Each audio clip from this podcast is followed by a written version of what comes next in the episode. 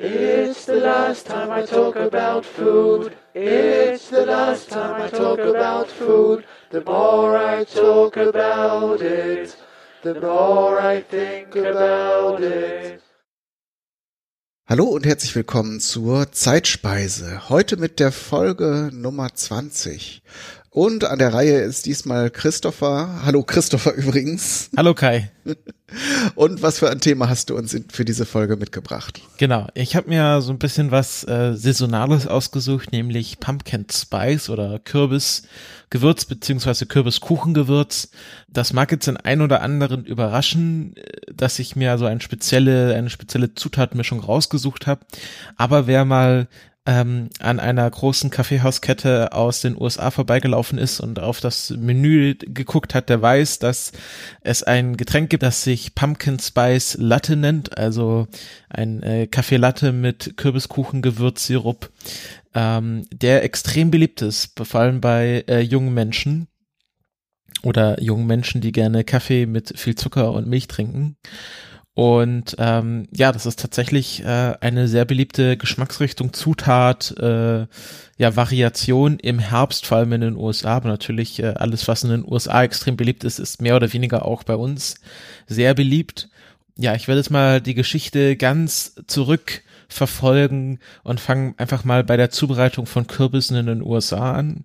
Da gab es die ersten Rezepte 1620, äh, gab es ein sogenanntes Pumpkin Stew, also dass man einen großen Kürbis einfach ausgehöhlt hat und ihn dann mit dem Fleisch, mit dem eigenen und Kartoffeln und ja äh, auch dann wahrscheinlich echtem Fleisch gefüllt hat und dann einfach im Kürbis quasi in Asche in, in der heißen Glut ausgebacken hat und dann hatte man so eine Art ähm, Kürbiseintopf im Kürbis und das war so ja die ersten Zubereitungsformen, wie die für die frühen Siedler äh, Kürbis verwendet haben äh, und tatsächlich dieser süße Kürbiskuchen, den wir kennen, also diesen ähm, fast schon äh, Käsekuchenartige Masse, also dass man das so in so eine Pie-Form gießt, das kommt tatsächlich aus England. Also da der wurde der Kürbis reimportiert, beziehungsweise war schon bekannt, äh, weil Kürbis auch äh, auf allen Kontinenten außer der Antarktis äh, natürlich vorkam. Also weit verbreitet waren. Und äh, in England haben die dann halt angefangen, süßen Kürbiskuchen zu machen. Das wurde dann quasi reimportiert in die, in die, äh, nach New England von den Siedlern, die dann später rüberkamen, haben da dieses Kürbis, äh, Kürbiskuchenrezept mitgebracht. Es gibt dann eine erste Erwähnung von äh, äh, einer Gewürzmischung in äh, The Gentlewoman's Companion 1675 von spannend. Also das Wort Gentlewoman gab es also auch schon damals, ähm, dass es nicht nur Gentlemans gab, sondern auch Gentlewomen's. Und ähm, da wurde halt gesagt, dass man hier eine bestimmte Mischung anwenden soll. Also Kürbiskuchengewürz ist traditionell Zimt, äh, Muskatnuss ähm, und Nelken und äh, dann kann man auch so Piment reintun oder Anis oder so. Also alles, was man halt so gerade rumstehen hat an, an Gewürz, aber hauptsächlich äh, ist es Zimt und Muskatnuss. Und ähm, wer, wer schon mal quasi einen rohen Kürbis gebissen hat, der weiß, warum man das so stark würzen muss, weil ähm, so schmeckt das eigentlich äh, nicht. Und äh, ich, ich habe jetzt auch den Ausspruch gehört, bei der Kürbissuppe geht es nicht darum, wie viel Kürbis drin ist, sondern was sonst noch äh, reinkommt. Ja, ist quasi nur ein Träger für andere Aromen. Genau. Ähm, und ähm, im Bürgerkrieg, im amerikanischen Bürgerkrieg, fanden dann die Südstaatler diesen Kürbiskuchen, der aus England kam, natürlich zu sehr mit dem Norden, mit den Nordstaaten verbunden und haben den dann für sich abgewandelt, ähm, haben dann zum Beispiel statt Kürbissen ähm, Süßkartoffeln verwendet oder mit Bourbon getränkte Pekannüsse äh, mhm. auf den Kuchen gelegt. Und Pekannüsse ähm, ist ja heute noch äh, ein beliebter Belag auf so ähm, amerikanischen Kürbiskuchen. Also wenn man sich da so Fotos anschaut, dann liegen da meist so drei dekorative Pekannüsse und manchmal sind sie auch gehackt drin äh, noch drauf. Ähm, und das ist ein traditionelles Gericht, was äh, als Dessert, Dessert bei ähm, Thanksgiving für, äh, serviert wird. Also ganz am Schluss, wenn man irgendwie sich schon den Bauch mit äh, Truthahn und ähm, Cranberries und äh, ähm, Stampfkartoffeln vollgeschlagen hat, dann isst man da noch so ein Stück Kürbiskuchen und rollt dann aufs Sofa. Ähm, die erste tatsächliche Erwähnung, dass man halt gesagt hat, es gibt hier eine Pumpkin Pie Spice Mischung. Das war 1936 in der Washington Post die da ein, ein Rezept abgedruckt haben, wo sie behauptet haben, dieser Kürbiskuchen, das wäre ein beliebtes Gericht in der Levante, also im heutigen Nahen Osten, also Israel, Jordanien, äh, Syrien, äh, was natürlich nicht stimmte, aber das war damals halt hip, dass man Gerichte aus der Levante gekocht hat. Und deswegen hat der Autor oder die Autorin aus der Washington Post das äh, an den Ort verfrachtet, also natürlich inkorrekterweise, aber das war die erste dann die erste hier schriftliche Erwähnung äh, von einem modernen äh, Pumpkin Pie Spice Gewürzmischung. Und in den 1950er Jahren ähm, hat dann die Firma McCormick auch die ersten Gewürzmischungen schon vorgemischt verkauft. Und das war ja dann auch so der Beginn so der modernen ähm, Backzutaten und Küchenzutaten, also dass es Gewürzmischungen gab und so Fertigbackzutaten und dann gab es halt auch Pumpkin, Pumpkin Pie Spice Mischungen und jetzt kommen wir jetzt quasi dazu, wie dieser, wie dieses Kuchengewürz den Kuchen verließ und äh, sich selbstständig machte. Und viele glauben, ja, das hat Starbucks erfunden und das, das stimmt nicht ganz. Nämlich schon die erste Erwähnung von äh, Pumpkin Pie Spice äh, also Variationen, die nichts mit äh, Kuchen zu tun hatten, war nämlich 1995 ähm, in New Mexico in Santa Fe ähm, gab es eine Kerzenfirma, die Geruchskerzen verkauft haben und eine Geruchsrichtung war Pumpkin Pie Spice. Also das hat dann halt nach diesem, das war halt Zimt und Muskatnuss, also es riecht ja auch schön, kann man ja nicht bestreiten, ähm, haben die dann verkauft und ähm, äh, dann haben die umliegenden Coffeeshops, äh, weil diese Kerze so beliebt war, angefangen halt ähm, was halt nahe liegt, irgendwie ihren, ihren Kaffee mit Pumpkin Pie Spice äh, zu mischen. 1996 war dann die Home Roast Coffee Company, waren die ersten, die auf die Idee kamen, äh, also ein Jahr später nach den Kerzen, dass sie ihren heimgerösteten Kaffee dann noch mit ein bisschen ähm, Spice versetzen. Schon damals äh, war das schon sehr beliebt, also bevor Starbucks es äh, quasi dann in ihr Menü aufgenommen haben. Ähm, es gab dann eine Journalistin aus Santa Fe, die gesagt hat, bekommen wir eine eine Nation der Apple Cinnamon und Pumpkin Pie Spice äh, Fanatiker äh, und äh, damals war das noch überhaupt kein Thema mit dem Latte und äh, trotzdem war, fuhren schon alle auf diese Gewürzmischungen ab und dass man die überall äh, woanders reintun konnte.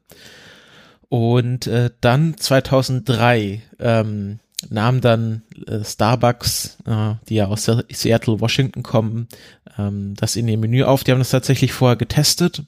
Also sie hatten irgendwie ähm, schon ein Eggnog-Latte in ihrem Herbstmenü und andere ähm, herbstliche Geschmäcker und haben gesagt, okay, jetzt müssen wir noch was anderes erfinden und dann haben sie halt eine Fokusgruppe gemacht, wo sie Leuten verschiedene Geschmacksrichtungen vorgesetzt haben. Und Pumpkin Spice äh, war gar nicht so der Top Favorit, sondern Top-Favoriten waren halt so Klassiker wie Schokolade und Karamell. Aber das hatten sie ja schon alles im Menü. Ähm, und äh, deswegen haben sie dann den Pumpkin Spice mit aufgenommen. Das war dann auf einmal so beliebt, dass sie gar nicht wussten, wie sie das alles nachproduzieren können. Äh, bis heute sind äh, 200 Millionen Pumpkin Spice Lattes bei Starbucks verkauft worden weltweit. Und ähm, es gibt dann auch immer richtige Aktionen. Zum Beispiel äh, in einem Jahr konnte man den PSL, wie ihn Kennerinnen und Kenner ihn nennen, ähm, auch mit einem geheimen Code schon vor Verkaufsstart bestellen. Also so eine Art Secret Menu, dass man irgendwie was sagen musste und dann haben die Barista einem schon mal einen Pumpkin Spice Latte gemacht, obwohl der noch gar nicht offiziell verfügbar war für das Jahr. Und ähm, es gibt auch einen äh, äh Twitter-Account, The Real PSL, der auch verifiziert ist von Twitter. Frage ich mich, wie das geht, wie man äh, wie ein Kaffee Latte twittern kann, aber er hat auch das offizielle Twitter-Häkchen.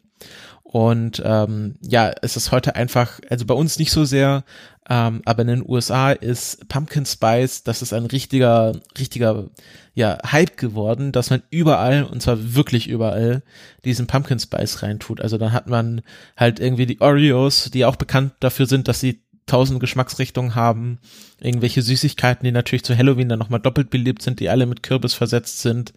Und ähm, ja, es gibt da so ganze Blog-Einträge, ich werde mal einen verlinken, wo die dann ins, in, in den Supermarkt gegangen sind und mal alles abfotografiert haben, was irgendwas mit Kürbiskuchen, Gewürz versetzt wurde. Und äh, heute, heute ist es dann auch so, dass das dann abgekürzt wird, dass es da heißt, ja, das ist Pumpkin flavored oder also mit Kürbisgeschmack. Aber tatsächlich meinen sie die Kürbiskuchengewürze, weil Kürbisgeschmack an sich würde nicht schmecken, weil Kürbis halt nicht schmeckt ohne Gewürze. Aber das wird dann halt so weit verkürzt, dass die Leute sagen, ja, das schmeckt nach Kürbis, aber was sie da eigentlich rausschmecken, sind die Gewürze, die man an den Kürbis rantut. Und tatsächlich war auch beim originalen Pumpkin Spice Latte gar kein Kürbis drin, sondern da haben sie wirklich nur diese Gewürze reingetan. Und erst 2015, also erst vor drei Jahren, haben sie dann angefangen, auch noch äh, Kürbispüree äh, in die in die Sirupmischung hineinzutun. Und seitdem ist dann tatsächlich auch Kürbis im Pumpkin Spice Latte. Mhm. Ja, was äh, habe ich noch was vergessen? Ich äh, genau, ich wollte sagen, dass ich äh, auch selber Pumpkin Spice Latte gemacht habe neulich. Ähm, Und hat's funktioniert? Also der, ist das so geworden wie wie wie bei Starbucks oder wie man es erwarten könnte? Ja, das ist das ist gar nicht so schwer. Also man man äh, es gibt da verschiedene Rezepte. Man also am einfachsten ist halt einfach man mischt irgendwie Zimt und Muskatnuss und ich weiß nicht reingetan gemahlene Nelken und Piment Genau, das habe ich reingetan. Also so, ich glaube, eine Einheit Zimt und dann äh, eine halbe Einheit äh, Muskatnuss und äh, Nelken und Piment. Äh, oder halt von Piment zu zwei Körner, das ist ja sehr stark. Und ähm, dann mischt man das so ein bisschen durch und ähm, ich habe mir jetzt halt so einen Sirup rausgekocht, also das alles äh, auf ein Viertel Liter Wasser mit, äh, also eins zu eins Zucker und Wasser für so einen Sirup nimmt man ja normalerweise oder nehme ich normalerweise und dann das die Gewürzmischung rein und dann habe ich noch äh, einen kleinen Kürbis genommen und den äh, ja gekocht, also mit Schale. Es, je nach je nach Sorte kann man den auch mit Schale einfach einkochen und äh, dann püriert und ähm, dann in den Sirup reingetan. Ich glaube so auf ein Viertel Liter Wasser so vier Esslöffel, fünf Esslöffel. Das, das muss man so ein bisschen sehen, wie viel man da mag.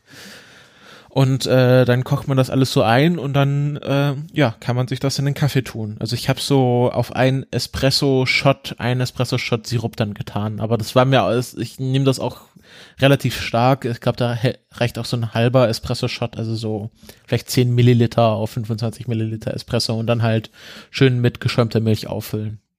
Mhm. Klingt auf jeden Fall gut. Genau, und das, das kann man auch gut einfach mal im Herbst oder jetzt machen. Ich habe jetzt einfach so ein, so ein äh, so ein Viertel Liter Sirup da, das reicht ja auch lange. Also damit kann man extrem viele äh, Pumpkin Spice Latte machen und äh, ich habe das auch dann schon einfach kalt in Sprudel probiert, ähm, so als Limonade, aber ich finde so dieses Zimtige, das, das schmeckt kalt einfach nicht so gut wie warm. Also ich, ich finde so Zimtgeschmack, das muss immer in, in irgendwas Warmes rein und so als mhm. kaltes mhm. Limonadengetränk fand ich das jetzt nicht so passend, aber kann man natürlich auch machen oder halt ähm, so ein Sirup kann ja auch äh, woanders rein, kann man sich auch andere Süßspeisen reinmachen, drüber kippen.